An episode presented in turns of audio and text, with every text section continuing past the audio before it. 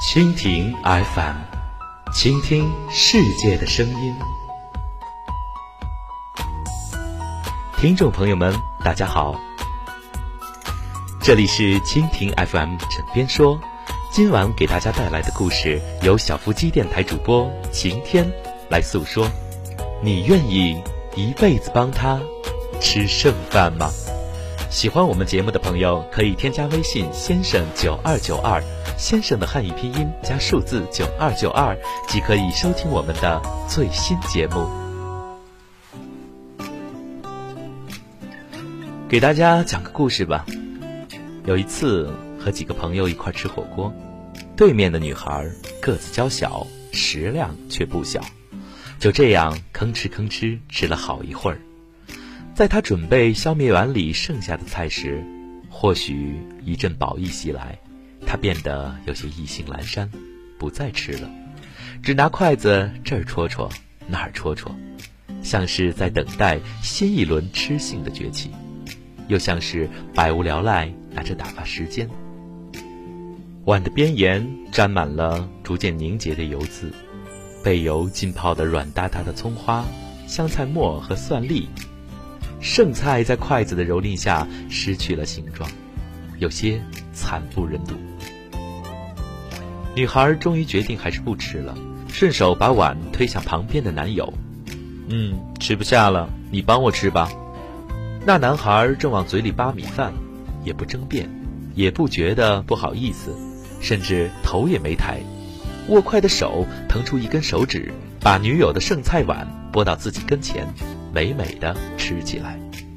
一来一去，两人配合的相当默契，一看即知这男孩。吃惯了女友的剩饭，恋爱中的男孩大都不介意帮女友去吃剩饭，而且似乎吃剩饭已成恋爱的一个固定节目。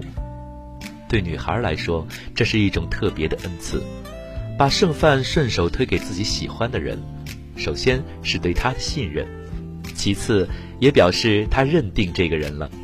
毕竟，这剩饭是除了这个世界上独一无二的他以外，任何人都没有资格吃的。他是被选中来吃他剩饭的。如果把剩饭推给自己看着都烦的人，人家吃的再殷勤，他看着也会恶心，好像因为别人吃了他的剩饭，他反而被玷污了。但并不介意吃女友剩饭，离愿意吃还是有一段距离的。天生犯贱、喜欢吃女友剩饭的男人，即便有，也不会太多吧。大部分人都是出于对女友的宠爱，或许干脆的息事宁人。若稍微显出嫌弃，女孩内心的不安全感或许就会爆棚。一系列的脸色、冷言冷语、含沙射影，综合考虑，还是乖乖的吃掉剩饭比较妥当，省事。女友的剩饭在这里的含义等同于女孩子的，比如任性、力气小、心眼小等诸多被赋予女性特质的弱点。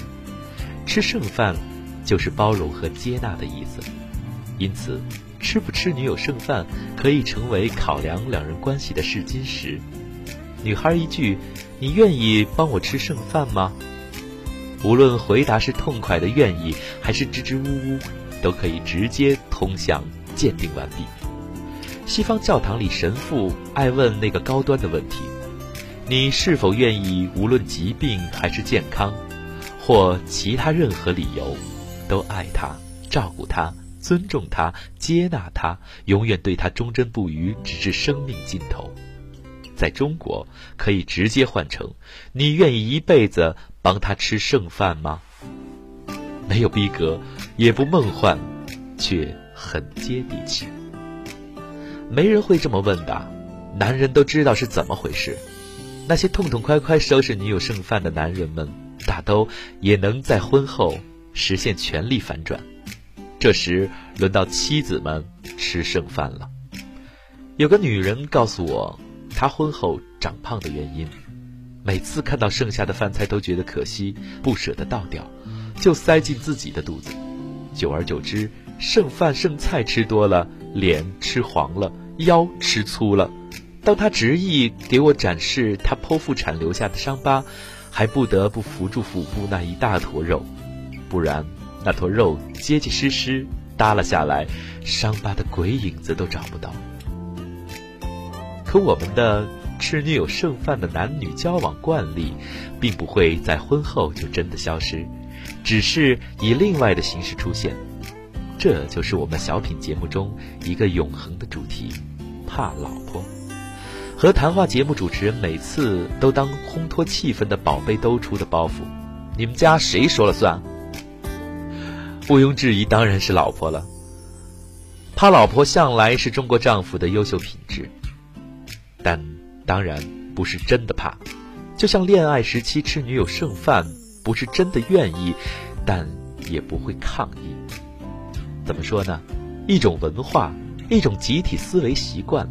一个我们无需去思考生命、爱情的意义，也仍然可以顺利活下去的，由无数先烈生存智慧积累形成的大背景，就像现在站在各类选秀节目的舞台上，必须用梦想造句。吃女友剩饭怕老婆，不过是事事得以按照人们预期来运转的约定俗成的规则套路罢了。有意思的是。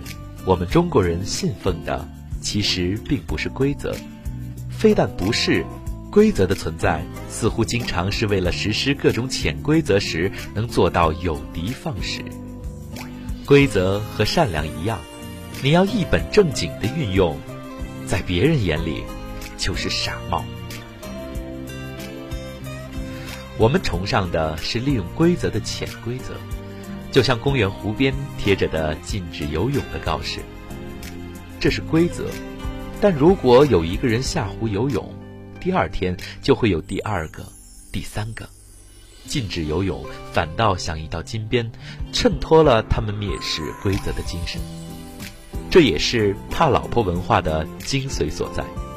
那些广大人民群众喜闻乐见的以怕老婆为主题的小品，观赏价值不在怕。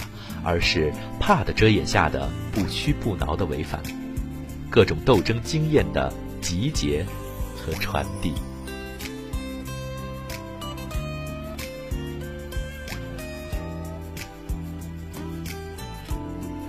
好了，本期节目就到这里，感谢各位陪伴晴天到现在。这里依然是小腹肌电台，喜欢我们节目的朋友可以添加小腹肌微信。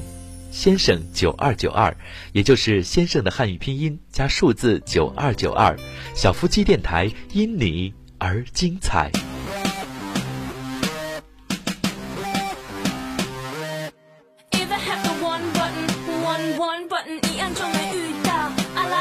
神。I want a one button, one one button，一按就能走进任意门。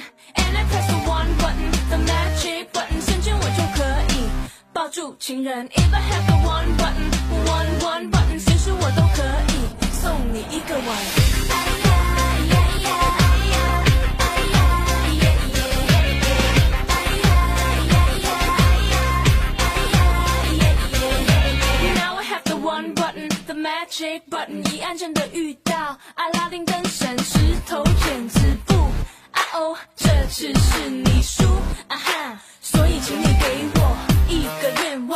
Señor.